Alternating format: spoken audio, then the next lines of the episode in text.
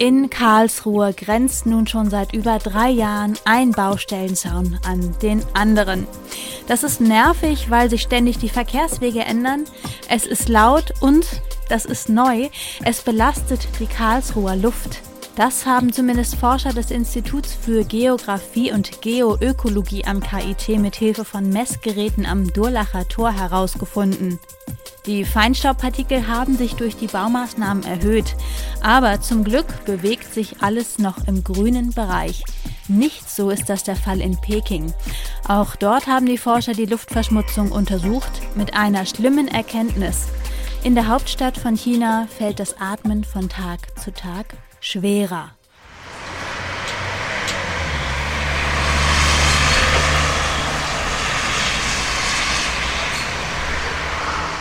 Peking, eine der größten Megacities dieser Erde.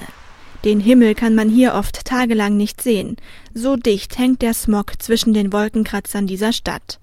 Dr. Nina Schleicher hat Peking für ihre Forschungsarbeit unter Professor Dr. Norra mehrmals besucht. Also ich habe das schon gespürt, dass wenn man länger sich im Freien aufgehalten hat, dass man dann so ein bisschen einen Hustenreiz bekommen hat. Also man spürt es durchaus in den Atemwegen. Die vielen Autos, die Abgase aus der Industrie und die unzähligen Baustellen belasten die Luft mit Fein- und Grobstaubpartikeln. Diese beiden zusammengenommen nennt man Gesamtstaub.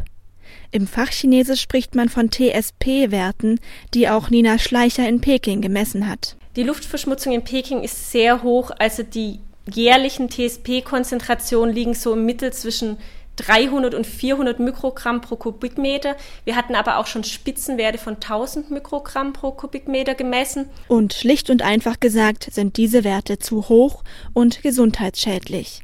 Dabei hat die Stadt es während Olympia geschafft, die Luftverschmutzung zu verringern.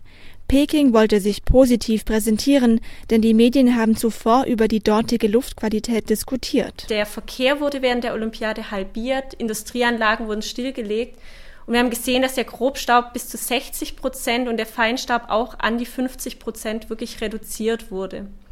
Aber selbst wenn Peking es schafft, alle Abgase zu reduzieren, ein geografisches Problem kann kaum gelöst werden.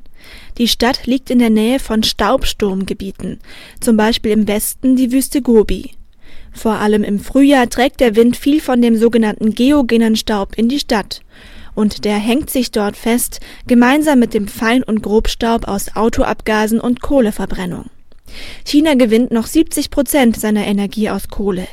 Hier sieht Nina Schleicher die wichtigste Verbesserungschance für die Luftqualität in Peking. Was wirklich gut für Peking wäre, wäre von der ähm, Kohleverbrennung wegzukommen zu anderen Energieträgern.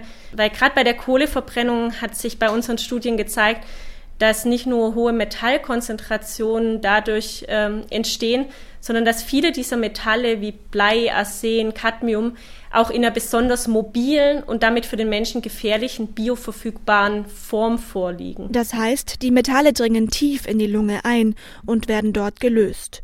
So können die feinen Partikel bis in die Blutbahn des Menschen gelangen. Das haben Studien gezeigt. Die Folgen sind Herz-Kreislauf-Erkrankungen oder Erkrankungen der Atemwege. Außerdem sind diese Metallpartikel krebserregend. Immerhin eine Maßnahme, um das Verkehrsaufkommen der Stadt zu reduzieren, gibt es schon seit längerer Zeit in Peking. So müssen Leute, die sich in Peking ein Auto kaufen wollen, eine Art Lotterie für Nummernschilder teilnehmen. Und erst wenn ich da dann quasi mein Nummernschild kriege, darf ich mein Auto auch in Peking fahren. Diese Maßnahme wirkt jedoch wie ein Tropfen auf dem heißen Stein. Die ständig wachsende Bevölkerung in Peking ist besorgt über diese Entwicklungen. Und auch die chinesische Regierung ist interessiert an der Forschung des KIT, an der seit 2009 auch der Campus Alpin mitarbeitet. Gemeinsam wollen sie zukünftig herausfinden, wie sich die Wolken und die Strahlungsprozesse der Sonne von Peking und anderen Megacities durch die Luftverschmutzung verändern werden